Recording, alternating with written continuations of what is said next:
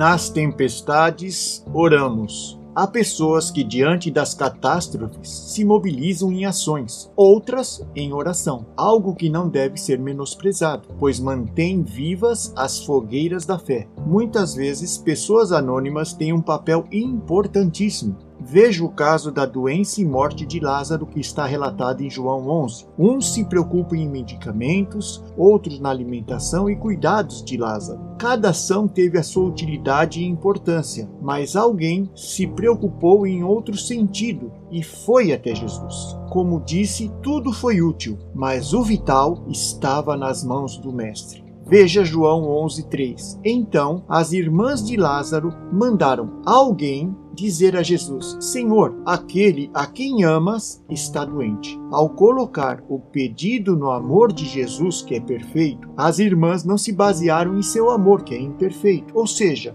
o poder da oração não está naquele que a faz, mas sim naquele que a ouve. Alguém foi até Jesus e ele respondeu, não no tempo dos homens, não como imaginaram com a cura da doença. Vivemos em um mundo barulhento. Conseguir a atenção de alguém não é uma tarefa fácil. Parar o que está fazendo, abaixar o volume da TV, deixar o celular ou computador de lado, um momento é conseguir um raro privilégio. Mas veja, Deus está acessível a você o tempo todo. Ele nos ouve não precisamos ter medo de ser ignorados e, mesmo que eu me atrapalhe em meus pensamentos, Deus se impressiona favoravelmente com o que eu tenho a dizer. Ele quer conversar com você, ele quer se relacionar com você. Ele ouve a súplica aflita do idoso na casa de repouso, ouve a brusca confissão do prisioneiro condenado à morte no corredor da morte, os alcoólatras que pedem misericórdia quando seu cônjuge está redio, os filhos rebeldes e o negócio em grandes apuros sua oração na terra chega aos céus e aciona o poder de Deus. As orações são consideradas preciosas e quando você